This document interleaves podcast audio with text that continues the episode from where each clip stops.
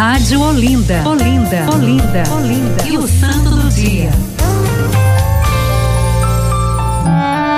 Ah, gente, o santo do dia é belíssimo. Hoje é dia de São Bernardo de Corleone. Corleone não é o sobrenome dele, tá? Corleone é a região onde ele nasceu. É, São Bernardo de Corleone nasceu no iníciozinho do século 17, mais precisamente em 1605, numa regiãozinha chamada Corleone, que fica na Sicília. Sabe onde é Sicília? Na Itália. É um santo italiano. Gente, como é belo o testemunho de hoje. Sim, esse santo tem um grande testemunho para nós. Testemunho de quê? De arrependimento, de mudança de vida. Olha, Bernardo, né? São Bernardo, que é o dia dele hoje, cresceu numa vida longe de Deus, muito longe de Deus. Não queria saber de igreja. Vivia uma vida totalmente mundana. Aí o que que acontece? Como ele estava distante de Deus, acabou ficando distante de si também. Acabou ficando distante do amor aos irmãos. E quando a gente fica distante de si, distante dos irmãos, quando a gente se distancia de nós mesmos e principalmente de Deus, o que é que acontece no nosso coração? O orgulho toma conta da gente. Foi o que aconteceu com São Bernardo. O orgulho tomou conta do seu coração. E aí o que que ele fez? O coração dele estava tão cheio de orgulho, mas tão cheio de orgulho, a soberba dele era tão grande que o que que ele fez? Ele entrou para a vida militar. Não para servir a sua sociedade, não, não, esse não era o interesse dele. O interesse dele era dominar a sociedade. Veja o pensamento do soberbo.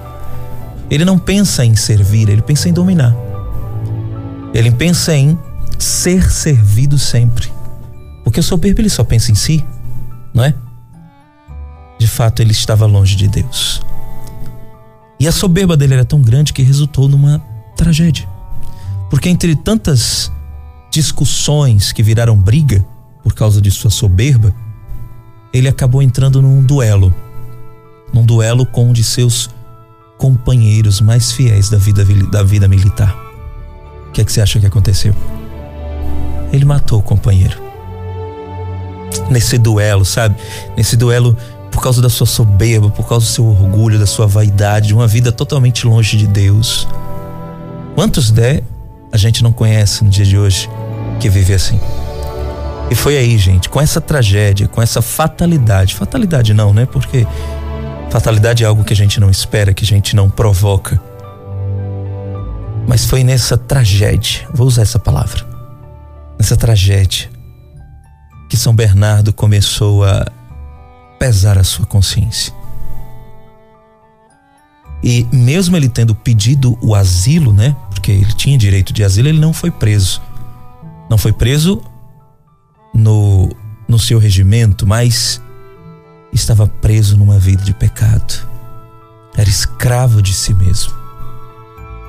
Quem é que poderia resgatar São Bernardo? É claro, nosso Senhor Jesus Cristo o Verbo encarnado, aquele que veio assumir a nossa fragilidade, que veio nos revelar este amor de Deus que redime, que salva, que transforma. Esse amor que é a nossa esperança. Esse amor que é misericordioso.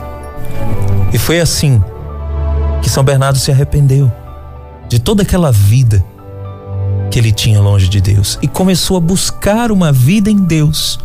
E de tanto buscar esta vida, ele descobriu a vocação, o chamado à vida religiosa e buscou, veja, veja que transformação, veja que coisa linda. Ele buscou a família franciscana. Veja que é totalmente o contrário da soberba, é a humildade como essência. Os franciscanos têm voto de pobreza, de humildade. E olha a transformação que Jesus fez na vida de Bernardo. Ele foi fiel às regras, se tornou um irmão religioso. E, de fato, se antes ele expressava arrogância, agora ele comunicava paz, penitência, luta contra o pecado. E aí ele foi se santificando, também no serviço ao próximo. Veja, ele que antes era distante dos irmãos, agora passou a ser próximo. Tem uma frase de São Bernardo muito linda que ele diz assim: Santidade sem serviço aos outros pode ser apenas um ideal.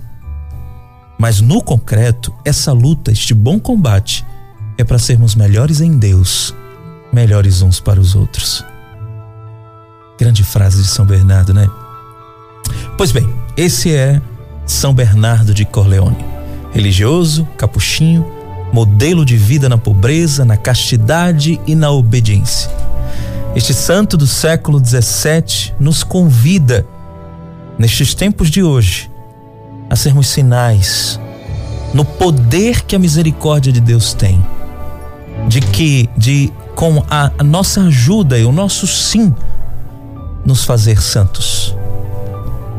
Olha, Deus quer fazer você um santo uma santa. Pode acreditar. Que este exemplo de São Bernardo sirva para cada um de nós. Que maravilha termos santos e santas no céu que nos ajudam a nos aproximar de Deus. Qual a principal lição de São Bernardo para nós? Quebrar o nosso orgulho, quebrar a nossa soberba, abrir mão da nossa vaidade, assumir a nossa fragilidade diante de Deus e se aproximar daqueles que mais precisam. São Bernardo de Corleone, rogai por nós. Madrugada em família.